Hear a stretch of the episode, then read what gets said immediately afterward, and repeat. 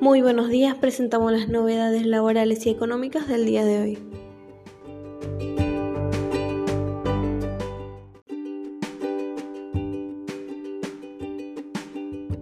Decreto 34 del 2021.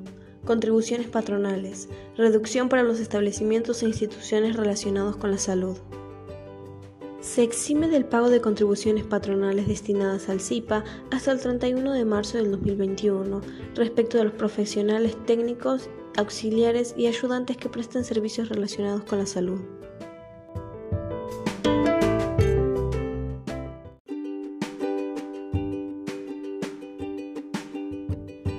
Termina el congelamiento de los créditos UVA.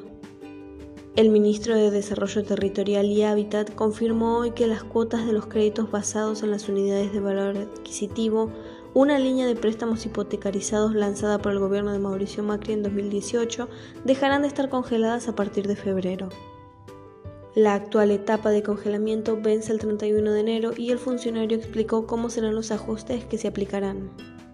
Con un aumento salarial promedio del 35%, hemos cuidado a los más vulnerables en ese aspecto, desde junio, el ajuste será por crecimiento salarial, y añadió que la vivienda debe ser un derecho y el Estado ordenar las herramientas para que esto suceda.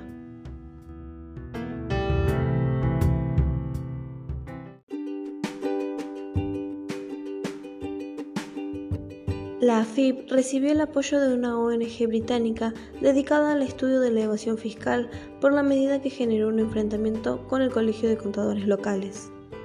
Se trata de la resolución del organismo tributario que obliga a los asesores impositivos a detallar operaciones tributarias de sus clientes. La medida fue judicializada en todo el país. La ONG británica Tax Justice Network destacó los avances en materia de transparencia del gobierno argentino, según informó la entidad en un comunicado.